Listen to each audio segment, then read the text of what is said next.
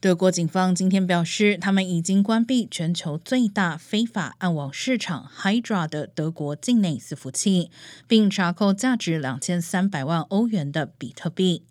成立于二零一五年的 Hydra 为鳄鱼市场提供服务，除了贩售毒品之外，还交易被盗的信用卡资料、伪钞和伪造身份文件。拥有大约一千七百万客户账号和超过一万九千个卖家账号。